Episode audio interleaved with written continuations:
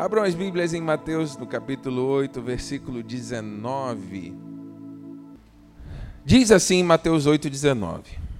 Eu estou lendo na versão NTLH, tá?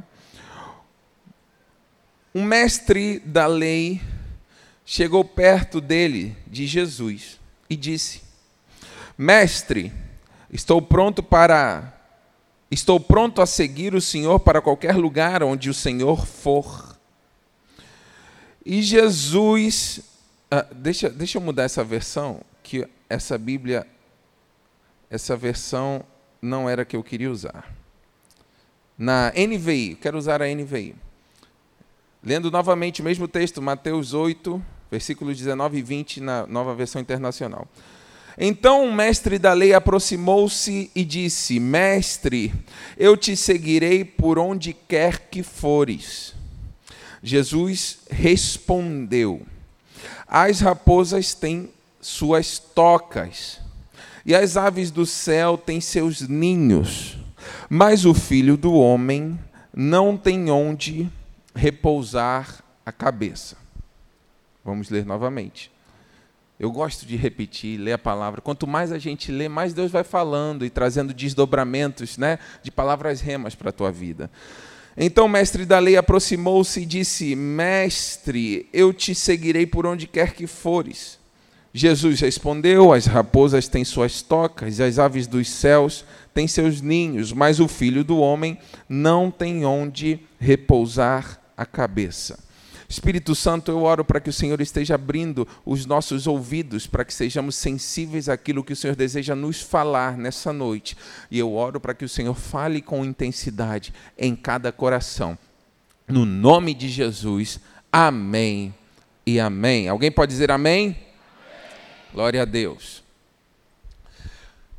Eu estive meditando esses dias, inclusive é, numa, numa dessas madrugadas, o Espírito Santo me acordou literalmente com esse versículo na cabeça.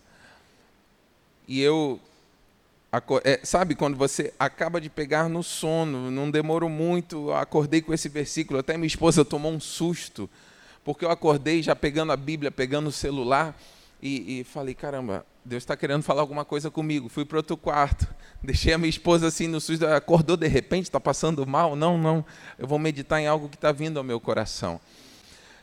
E o Espírito Santo começou a ministrar sobre esse versículo, né? E alguns, algumas outras coisas que o Espírito Santo estava me falando em outros textos relacionados a essa palavra. E eu quero compartilhar isso com vocês nessa noite. E o tema dessa mensagem eu coloquei, se puder colocar no telão, Lar Sempre Lar, diretamente inspirado de um capítulo dos Irmãos à Obra no Discovery Roman Health. Lar Sempre Lar. Alguém já viu esse capítulo? Eu gosto muito de ver esses programas de casa, porque eu sonho em nome de Jesus que um dia eu vou ter uma casa bonita assim. Então, você tem que sonhar, você tem que começar a ter a ideia daquilo que Deus vai te dar, né? Então, eu gosto desse programa de reforma, essas casas bonitas. Você não vai me esperar ver o programa de, de, de outras coisas é, é, que não, não me fazem sonhar. Eu preciso sonhar. Você precisa sonhar também né? e trazer à memória aquilo que te dá esperança. Eu tenho esperança que um dia eu vou ter um endereço do jeito que eu sonho e peço a Deus, não por ostentação, mas porque eu quero oferecer para minha família o melhor. Né? Então eu acredito que Deus pode te dar também. Eu, eu até declaro em nome de Jesus que vai ter gente que vai, nesse ano ainda vai mudar para um endereço melhor. Um Deus, vai, Deus vai te dar um endereço melhor. Deus vai te privilegiar. Deus vai te te fazer morar num lugar mais amplo. Deus vai dar qualidade para a tua família. Eu quero profetizar isso.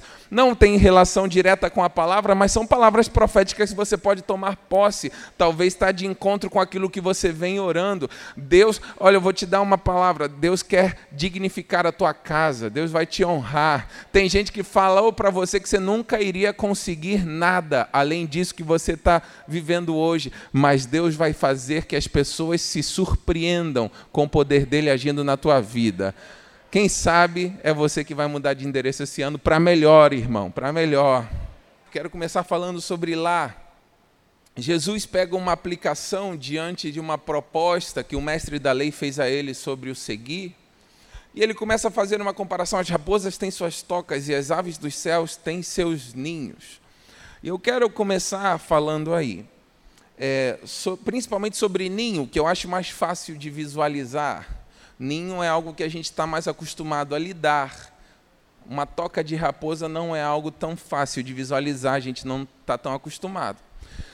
Mas ninho de aves, a gente tem certo, certo conhecimento, né? Não, não é que você seja um expert, nem eu, mas a gente sabe que as aves elas criam ninhos, em primeiro lugar, porque é, o, o, macho da ave e a fêmea geram seus, suas crias, seus filhotinhos, e o ninho é um lugar de proteção, o ninho é um lugar de alimento, porque a ave recém-nascida, ela não sabe voar ainda, não sabe onde conseguir seu alimento, e a mamãe ave ou o papai ave vão lá e alimentam constantemente. É, ninho aponta para um lar, uma espécie de lar. E se a gente for aplicar na nossa vida falando sobre lar, você sabe que o lar ele não depende, o, o, o lar ele não se compra com dinheiro. Se você for hoje no Carioca Shopping, no Barra Shopping, sei lá, qualquer outro lugar, lojas americanas, casa e vídeo, camicado. Camicado é, é coisa de casa, né? Mas você pode comprar um prato, você pode comprar um copo, você pode comprar um, um jogo de mesa. Falar em jogo de mesa, evangelista Fabi é especialista em, é, como você chama? Mesa posta. Então, você, mulher, estou fazendo um merchandising aqui, não estou recebendo nenhum percentual por isso, mas mesa posta é bacana. Mas você pode comprar na Camicado, por exemplo, um, um jogo de jantar muito bonito. Mas na Camicado, nenhum shopping está à venda um lar cheio de paz e alegria. Não dá para você comprar. Não dá para você comprar é, é, uma harmonia familiar. Não dá para você comprar um, um, um, paz no teu almoço, na tua janta com os teus familiares. Isso não se compra, não está à venda. Isso se constrói com o tempo, buscando a face do Senhor, sabendo perdoar, tendo paciência. Quem nunca teve que ter paciência na família? Quem nunca teve que perdoar? Quem nunca, quem nunca teve que andar uma segunda milha? É, é, o lar é algo que é um sonho, ele se constrói. Olha, eu já vi pessoas que tiveram uma festa de casamento absurdamente linda. Eu já fui em festa de casamento que eu fiquei constrangido, né? Porque a gente não, não é burro. E eu fiquei, é, eu fiquei olhando 500 convidados, num dos lugares mais nobres do Brasil. Um jantar quase que ostentação para todos os convidados. E eu olhei assim, eu falei, meu Deus, dá para comprar um apartamento, dois carros, uma casa de praia só com essa festa. Mas a qualidade da tua festa de casamento não determina a qualidade do teu casamento. Eu já vi gente casar com festas, ostentação, e o casamento durou um mês. Eu já vi gente que não teve mais do que um bolo com pai, mãe, irmão, irmã, tio e tia, orando para ter fogão, geladeira e cama, que com isso já dá para começar e um cantinho, e estão há 40 anos vivendo um casamento feliz. Pastor, o que você quer dizer com isso? Lar é muito mais do que dinheiro.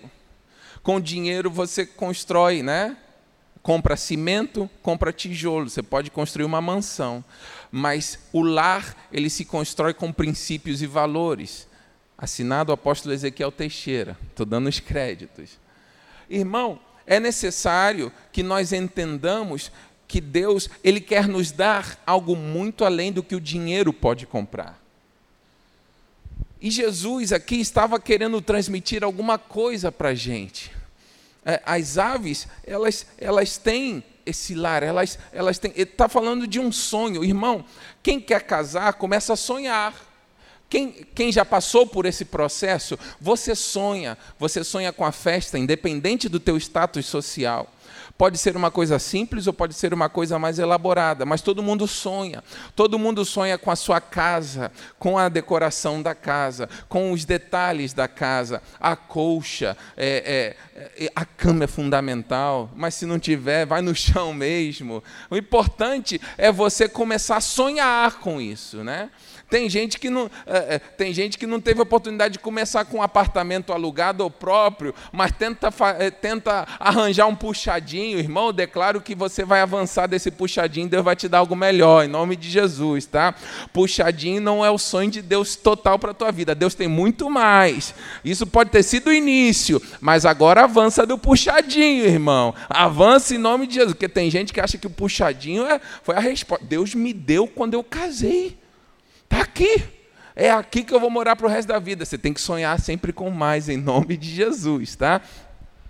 Mas o lar é algo muito importante. É, é, é, algo muito lindo.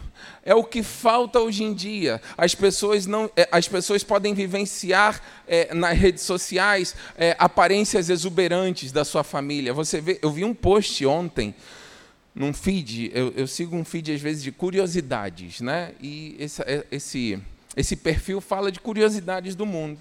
Mas vieram com uma curiosidade que não sei, eu não sei como é que acharam que isso era uma curiosidade, mas enfim, eu, também estou reprisando isso para vocês. É um comentário do neto do Silvio Santos, que agora eu ouvi dizer que ele está falando coisas aí no BBB. Não assista BBB, não goste de BBB, nem te recomendo, não assista.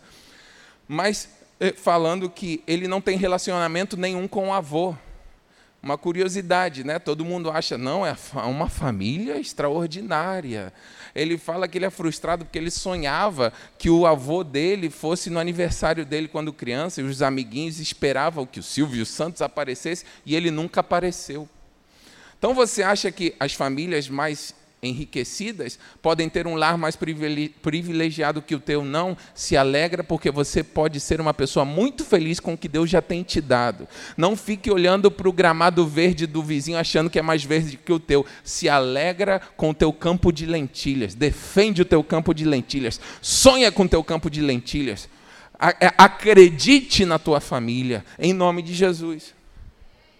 Mas Jesus começa a apontar isso e, e, e, o Espírito Santo começou a falar meu, no meu coração que Jesus, quando começa a mencionar sobre esse ninho é, é, é, das aves dos céus, Jesus fala: O filho do homem não tem aonde reclinar sua cabeça. É, alguns pegam esse versículo falando é que Jesus tinha um voto de pobreza. Irmão, eu acredito que Jesus tinha uma vida simples, mas ele não tinha voto de pobreza ele tinha, uma, ele tinha um lugar para morar. A Bíblia nos conta, em outros textos, que Jesus tinha uma casa. Inclusive, alguns chegaram até ele falando, mestre, mostra-nos aonde moras. E Jesus foi e passou a tarde com ele ali na casa de Jesus. Ah, é, não estou falando com isso que Jesus morava numa mansão ostentação, não é isso. Mas Jesus também não era uma pessoa que andava aí mendigando pão, não. Ele tinha um ministério sólido, tinha tesoureiro no seu ministério, tinha patrocinadores do seu ministério. Jesus é, ele veio com uma missão, ele veio com um sonho. E esse lar que Jesus está falando não, é algo material, porque o reino de Deus não é um reino é, material, não é um reino físico, é algo espiritual. E Jesus está falando da igreja nesse momento. O filho do homem não tem aonde reclinar a sua cabeça. Quem é o cabeça da igreja? Vocês não foram na escola dominical? Vocês estão com anemia? Vamos marcar uma feijoada, irmão. Em vez de vender macarrão, vamos vender feijoada aqui no, no, no food truck. Quem é o cabeça da igreja? É Cristo, irmão. Cristo é a cabeça da igreja. Cristo é, é, é, quem nos dá a direção. Cristo é quem sonhou com esse momento. A igreja é o corpo de Cristo. Cristo é a cabeça. Vamos repetir? A igreja é o corpo de Cristo. Não, vamos lá. Vocês estão. Quem está dormindo dá glória a Deus. Ah, diga comigo, a, diga comigo, a igreja é o corpo de Cristo. E Cristo é a cabeça da igreja. Jesus está, está falando de algo que ele desejava, porém ainda não tinha nascido. A igreja, nesse momento, ainda não tinha nascido. É, é, Jesus veio com essa missão, ele sonhava com este momento, ele sonhava com este culto de quarta-feira, ele sonhava que você viesse a esse lugar, recebesse proteção do céu, recebesse alimento do céu, recebesse fortalecimento. Enquanto você está aí sentado, é, o Espírito Santo está te fortalecendo, a tua fé está sendo aumentada porque você está ouvindo a palavra de Deus. Enquanto você está aí, Deus está te guardando, guardando a tua vida, acrescentando aquilo que você precisa. Por isso, esse lugar é importante, não é simplesmente importante. A igreja é fundamental. Olha para alguém e fala: a igreja é fundamental. Não negocie esse lugar. Jesus, ele, ele está sonhando com a igreja, ele está pensando nesse momento onde nós nos reunimos, a igreja noiva de Cristo, ele está pensando nesse lar espiritual. Você com certeza já ouviu a gente falar: se você não tem um lar espiritual, faça da nossa igreja o seu lar espiritual. Nós não estamos falando simplesmente de templo construído por mãos humanas, porque o dinheiro poderia construir aqui ou em qualquer lugar. Nós estamos falando de uma igreja que nasceu no coração de Deus.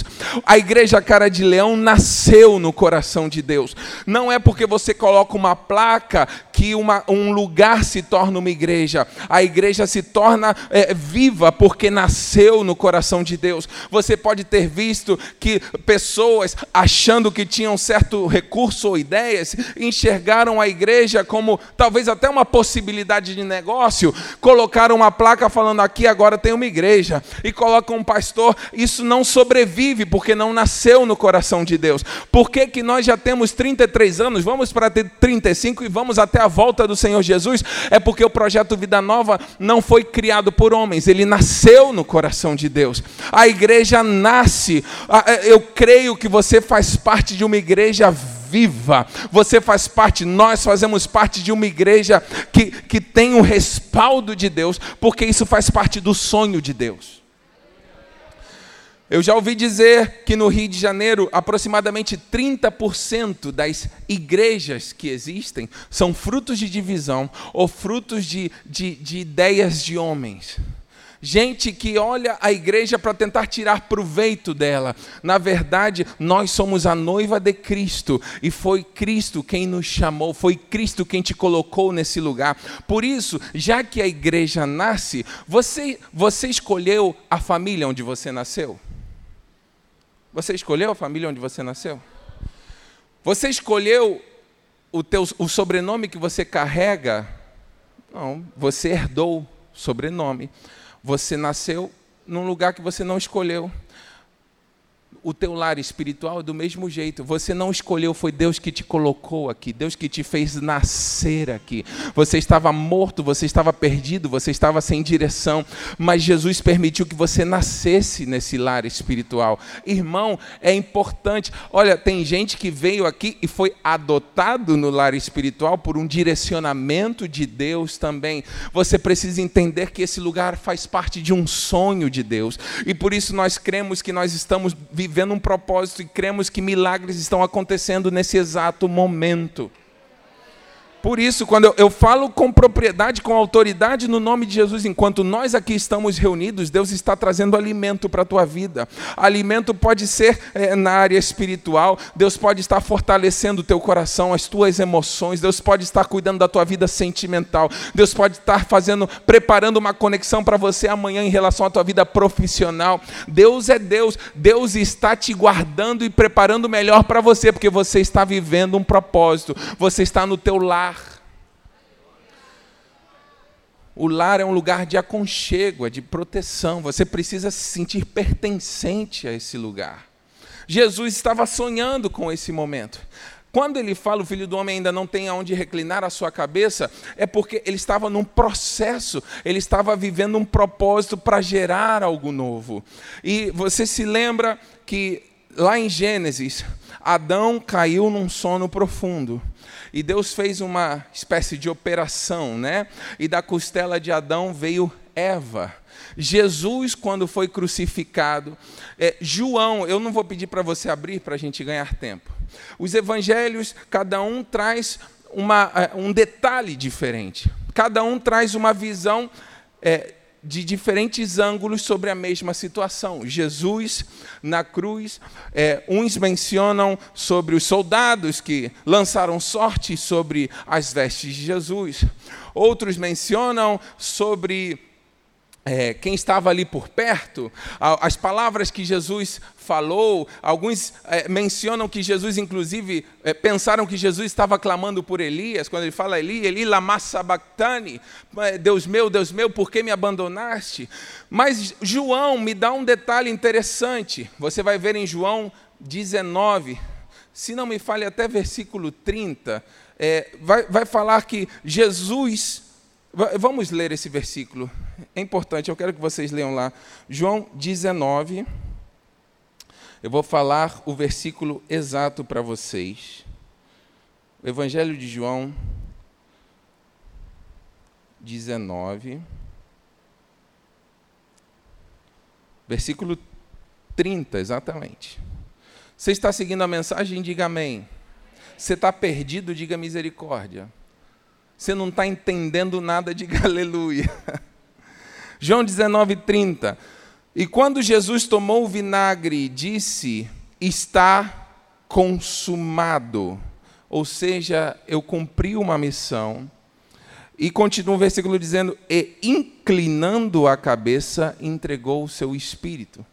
Eu acho interessante aqui nessa versão diz: Com isso curvou a cabeça. Em nenhum dos outros evangelhos eu vejo esse detalhe mas eu, é, o Espírito Santo me trouxe uma conexão entre o Filho do Homem não tem aonde reclinar a cabeça, mas nesse momento Jesus está cumprindo uma missão. Ele não morreu porque o crucificaram, ele se entregou por um sonho, que era ter eu e você nesse lugar, recebendo alimento do céu. Ele não morreu porque as pessoas foram é, é, é, é cruéis com ele ou injusta com injustas com ele. Ele morreu por um propósito, que era te salvar, te dar vida em abundância. João dá esse detalhe de que ele inclinou a cabeça em sinal de que cumpriu uma missão. Um pouquinho mais à frente, poucos versículos, se não me engano, no versículo 34, vai falar que um dos soldados foi enviado para é, quebrar as pernas dos homens que estavam crucificados, para que morressem de fato, né? que alguns ainda conseguiam sobreviver um tempo. Perceberam que fizeram isso com o que estava ao lado de Jesus, um ladrão, o outro que estava do outro lado, mas quando chegaram para quebrar as pernas de Jesus, perceberam que ele já estava morto. Você se lembra desse texto? Está seguindo aqui a mensagem? E aí ele pegou uma lança e cravou no costado de Jesus. E ele observou que saiu água e saiu sangue. Irmão, no mesmo no, em Gênesis eu mencionei que Adão caiu num sono profundo e do, da costela de Adão nasceu Eva. Aqui no Novo Testamento, Jesus também é considerado como o segundo Adão. O seu costado foi aberto e dali não nasceu Eva, nasceu a igreja, nasceu um sonho de Cristo. Você faz parte do sonho de Cristo. O segundo Adão caiu num sono profundo durante três dias, mas ao terceiro dia ele ressuscitou. E quando o soldado furou, ali simbolicamente estava gerando, Jesus estava gerando o nascimento da igreja, uma igreja santa, uma igreja poderosa, uma igreja cheia de autoridade. Nós, nós não estamos é, agindo no nome de um presidente, nós não estamos agindo no nome de um é, superintendente, nós estamos agindo no nome de Jesus. Nós somos a noiva de Cristo. Cristo tem um compromisso com a igreja, Ele é o cabeça da igreja. A partir desse momento começa o nascimento de um novo tempo, um tempo aonde a igreja se reúne e e, quando dois ou três estão reunidos no nome de Jesus, ele se faz presente, ele está presente nessa noite. E quando Jesus está presente, demônios batem em retirada. Quando Jesus está presente, enfermidades batem em retirada. Quando Jesus está presente, planejamentos malignos contra a tua vida são desfeitos, porque Jesus está cuidando de você. Jesus, ele tem um compromisso com a sua noiva, ele tem um compromisso com a sua igreja. Você precisa estar alinhado com o corpo de Cristo. Estando alinhado, você pode ter certeza que você está sendo protegido, alimentado. O inferno tenta contra você, mas os planos do inferno são frustrados, porque você faz parte da noiva de Cristo.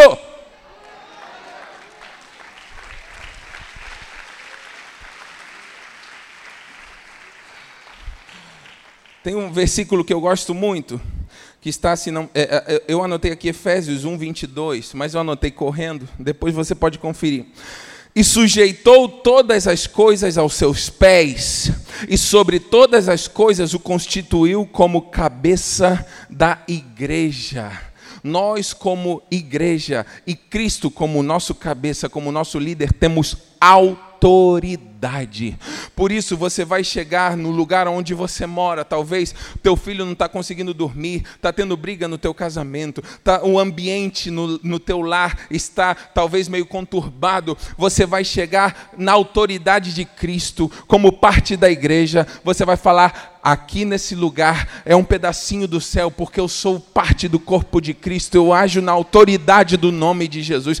Irmão, Deus não tem compromisso com independentes porque hoje em dia está na moda aí também. Ah, eu sou, a, a, igreja sou eu, eu faço o que eu quero. Ah, não, eu não, não concordo com aquilo, por isso agora eu sou Cristo em casa. Eu não estou falando desse tipo de igreja. Isso daí é uma má informação sobre o que é igreja. A igreja é o corpo de Cristo reunido. Você já pensou se a tua mão fala assim: Eu não estou de acordo com o que você está falando, eu hoje não quero ir para o trabalho, eu quero ir para a praia. Aí a tua mão vai para a praia. Não tem como. Ah, não, ó, você, você quer ir hoje para a faculdade. Mas, o pé fala, mas eu não estou afim. Você vai que eu vou ficar assistindo online. Não tem como. Mas a gente está começando a, a, permitir que algumas coisas pareçam normais no nosso meio. E deixa eu te falar uma coisa: não é normal. Faça parte do corpo de Cristo. Não existe. É, é, é, é, existe uma forma de você poder participar online por motivo de saúde, por um motivo específico. Isso daí, é, é, eu não estou falando disso. Eu estou falando das pessoas que aderiram a uma ideia de que eu não preciso mais estar envolvido. E, na verdade, verdade, quem é família tem compromisso. Quem é visita não tem compromisso de nada. Irmão, você chama uma visita na tua casa, a visita vai ver a luz queimada na tua casa, ainda vai reparar, viu? Ele nem. Ó, é, ela sofre, tadinha, cozinha, tem que arrumar as coisas. O marido nem para trocar a luz. A vizinha ainda critica, né? Ah, você viu a comida, estava salgada. Na tua frente tudo é uma maravilha. Ui, que delícia, gente, que tempero. Aonde você aprendeu a cozinhar? Sai da tua casa. Tá uma porcaria salgada, a pessoa não, não aprendeu, não teve mãe, não. Visita critica. Mas quem é de casa, quando vê a luz queimada, fala: cadê a escada? Eu quero ali consertar. Eu vou ali no 1,99 comprar a lâmpada, já volto para consertar. Sabe, a diferença de quem faz parte da igreja e quem não faz parte do corpo de Cristo é muito grande. Por isso, quem faz parte dessa igreja não vai criticar, vai contribuir em que que eu, no que, que eu posso ajudar para que essa experiência do lar seja melhor. Até porque isso daqui não foi ideia de homens, foi ideia, foi ideia de Cristo. A igreja nasceu no coração de Deus. Você precisa valorizar esse lugar. Muito cuidado com o que você você fala sobre a noiva de Cristo. Muito cuidado com o que você fala sobre a igreja de Cristo, porque você não está falando de apóstolo, de pastor Diego de nenhum dos outros líderes da igreja, você está falando do sonho de Deus. E lembre-se, Deus tem compromisso com esse lugar. Deus sonhou com esse lugar. Deus planejou esse lugar. Eu quero te dizer, inclusive, a cidade do leão. A cidade do leão pode ter uma estrutura linda, mas a coisa mais bonita da cidade do leão é você. por feio que você seja, você é a coisa mais bonita da cidade. Olha para alguém e fala: Você é a coisa mais linda da cidade do leão. Tico, tico, tico. Sonha com esse lugar. Desfrute desse lugar. Maurício, pode me ajudar? Ministério de Música pode ir subindo. Tenha prazer nesse lugar. Receba alimento nesse lugar. Porque para que nós estejamos aqui hoje, Jesus pagou um alto preço. Para que, que Jesus é, hoje possa ter esse, esse eu, eu creio que esse descanso, o filho do homem não tem onde inclinar a cabeça, é, é, aponta também para um descanso, um repouso, é que ele, ele não, não parou não desistiu até ver a sua missão concluída. E cada vez que a igreja se reúne, ele tem um prazer tão grande que isso traz um renovo para o coração de Deus. Ele vê você sendo alimentado, ele vê você sendo cuidado. Irmão, eu, eu vejo isso com o meu filho, eu vejo com a minha esposa. É, é, eu quero ver o meu filho cuidado, alimentado. Eu gosto que as pessoas falem, ela, ele está gordinho, né? É porque ele está sendo bem cuidado. Irmão, o neném está comendo muito. Ora pelo meu orçamento. Eu falei, tem uma moça que nos ajuda uma vez por semana fazendo a comida dele. E aí eu falei, dobra a quantidade. Não, mas eu já coloquei duas colheres, coloca mais uma. Coloca mais uma, coloca mais uma de feijão. É, é músculo assado, é purê de batata, de inhame, é, é mandioca. Irmão, o neném traça tudo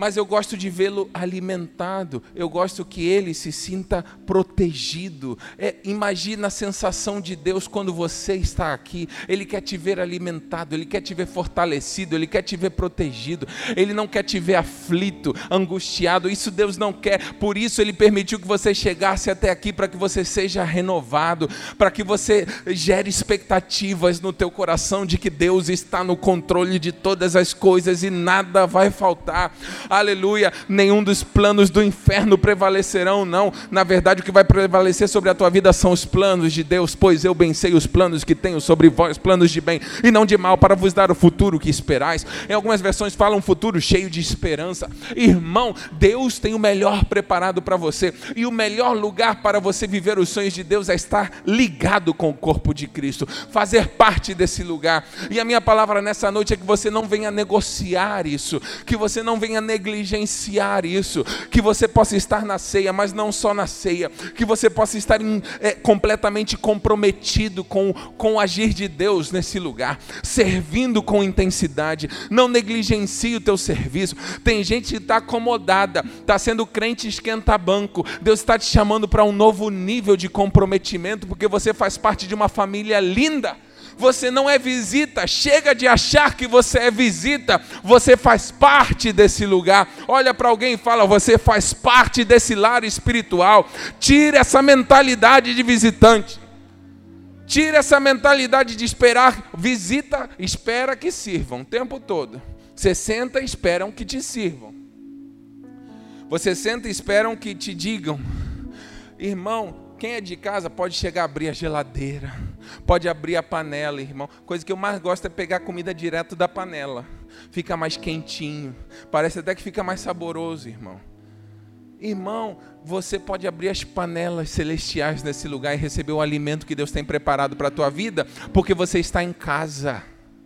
Jesus sonhou com esse tempo, Jesus sonhou em te dar vida e vida em abundância, ele não desistiu até cumprir a missão dele. E um dia nós, como noiva, estaremos reunidos com o nosso noivo na, na, nas regiões celestiais. Ah, e ah, vai ser um momento glorioso, mas Deus vai te dar pequenas experiências da glória que há de vir nesse momento aqui na igreja. Deus pode te abençoar na tua casa, mas Deus quer que você tenha um compromisso como igreja de Cristo. Olha para alguém perto de você, seja chato, mas fala: você é igreja, não se esqueça disso.